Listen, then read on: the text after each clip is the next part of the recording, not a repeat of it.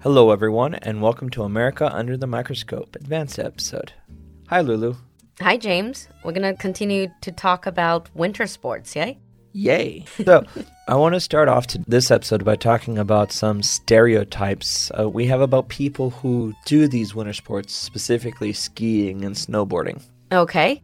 Now, the first one comes up. I want to go over the first one because this term comes up in a lot of movies or TV shows you might watch where the characters go off to the mountains to go skiing and snowboarding. And it's a term called a snow bunny. A snow bunny. Last episode, you said that's bunny slope is for beginners. Yeah. Um, snow bunny has nothing to do with beginners. Okay. We use the term bunny to describe attractive females, Oh, okay. Like the bunny girls. mm, like Playboy Bunny. Yeah. So, a snow bunny would be an attractive woman who skis and snowboards and usually wearing very designer or name brand equipment.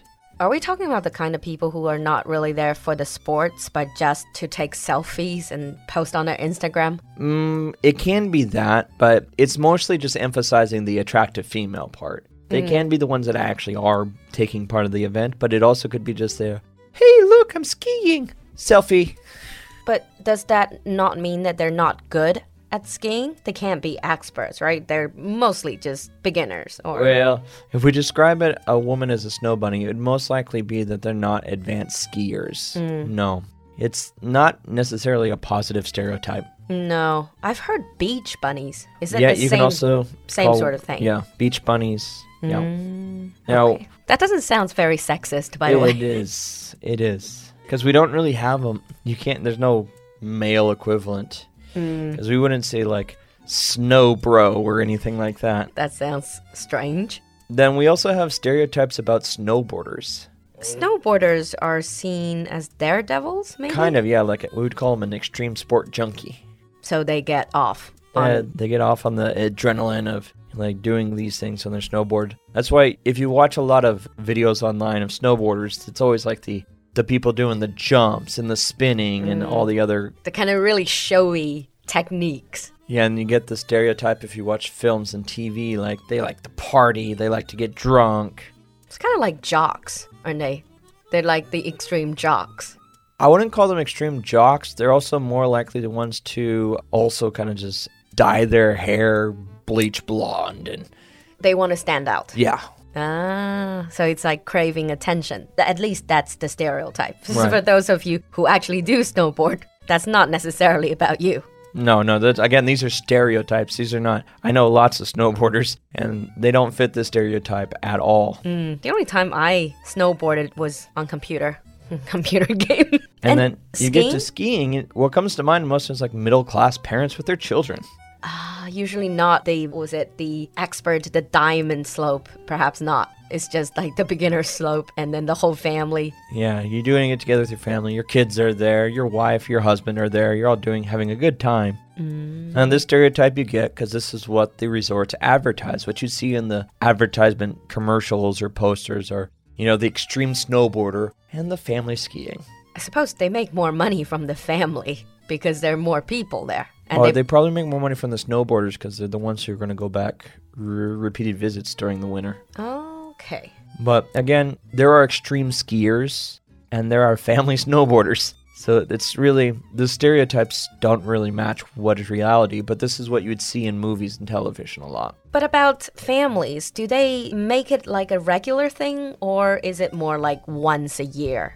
It, for a lot of families, if they do this, it's going to definitely be a, like a once a year treat. Because Still quite expensive. It is an expensive thing, and unless you live really close, it's going to be like a weekend holiday. I mean, you're going to drive there, you're going to stay the night, you're going to ski during the day, in the evening you'll have meal, and It all Have a adds drink. up, Yeah. really. So now let's talk about the dangers because they some of the winter sports they look really dangerous. So what are Oh. the dangers? well, for let's talk about the mountain sports. The first danger is avalanches. Avalanches. This is when the snow on a mountain they kind of like fall down, isn't it? Pretty much. And they do happen. Now, in general, they do have avalanche warnings because avalanches happen most likely is when it, it snowed, then it warmed up a little bit, and then it froze again. So you have a weak layer in the snow. and then it'll heat up some more and just will s- come down the mountain. Based on my years of watching movies and TV, doesn't avalanche happen when someone made a like a for example clapped really loudly? it doesn't Oh. you'd have really to, happen You'd like have to that. do something like that, but it can happen by skiing on it. Mm. So the weight and the movement can add enough pressure to cause it to go down. Is that life threatening? Very. Mm. Because if you're stuck in it, you're going with the snow. There's no way to get out. You just have to ride it out, and hopefully, um, Wow. you make it through. The other more common problem though is collisions. So you colliding into other skiers. That happens fairly regularly, but you also can collide into trees. Oh, Trees are a b- bad one because while the slope itself is usually cleared, the sides are not. So if you lose control or you're not very good, it's easy to slide off, not paying attention, and run into a tree. And this is the cause of many bruises, broken bones, and occasionally death. with all these danger, do they not have, for example, when you go swimming or go to the beach, you have a lifeguard? Do they not have the equivalent of lifeguard? Well, there are rescues, but it's not as easy because you might be halfway up the slope. So, what would happen is usually someone would have to contact the office down at the bottom or the top. They'll usually use a snowmobile to get down to you, put you on a sled, and get you off the. Will take time. It will take time. Yeah. Do they have emergency facilities on site usually? Basic first aid, they'll call in Life Flight, a helicopter, to take you to the nearest hospital. Talking about all these danger and collisions reminds me that Beijing is going to host 2022 Winter Olympics. It is. And some of these winter sports in Winter Olympics, they look Awesome. really look awesome, but they also look a bit strange to me. For example, I don't really know what they're called, neither in English nor in Chinese. You know, the ones where you basically get just someone sitting on a or lying on a board. They're lying Oh. down and then they just like The sledding events. they're called sledding event. Yeah, basically ice rockets. Yeah, they look really fast and that, They that are looks, extremely fast. they look very dangerous. They go 100 plus kilometers per hour in some of the turns. Wow. Yeah, there's three of those. There's bobsled, where the team is sitting in a sled going down.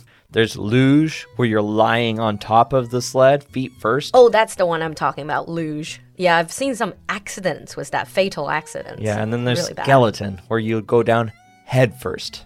Oof. And that is actually called skeleton. It's called skeleton. It's- Interesting. honestly, interesting I think name they're choice. really fun to watch. They're really interesting to watch because it's so fast. Hmm. But yeah, they're incredibly dangerous. And there's a movie called Cool Runnings, and they have a joke about it. When you do bobsledding, your bones don't break; they shatter. And you just said it's really fun to watch, but you wouldn't want to participate in any. of Oh these. God, no! That's not really for just ordinary people, not you for got to amateurs. train to do that. You cannot just, hey, I'm gonna go bobsledding today. No, no, that you will never requires training. Yeah. return if you say that, It's right? incredibly difficult, incredibly dangerous. Because they look like it's just you're lying on a board. It almost looks like there's no skill required, but I'm sure it's like they're controlling. Well, the you board have with- to because if you don't control on those turns, you can shoot off the the actual track Hmm. and land. Well, who knows where you'd land? You can also turn too much and flip over, and if you're doing those, you'll be landing on your head. So traditionally for Winter Olympics, the strong countries, I would say they're all like very high up in the north, like North American or Northern Uh, the strong European- countries would be like northern European countries: Norway, Finland, Sweden. Not Canadian?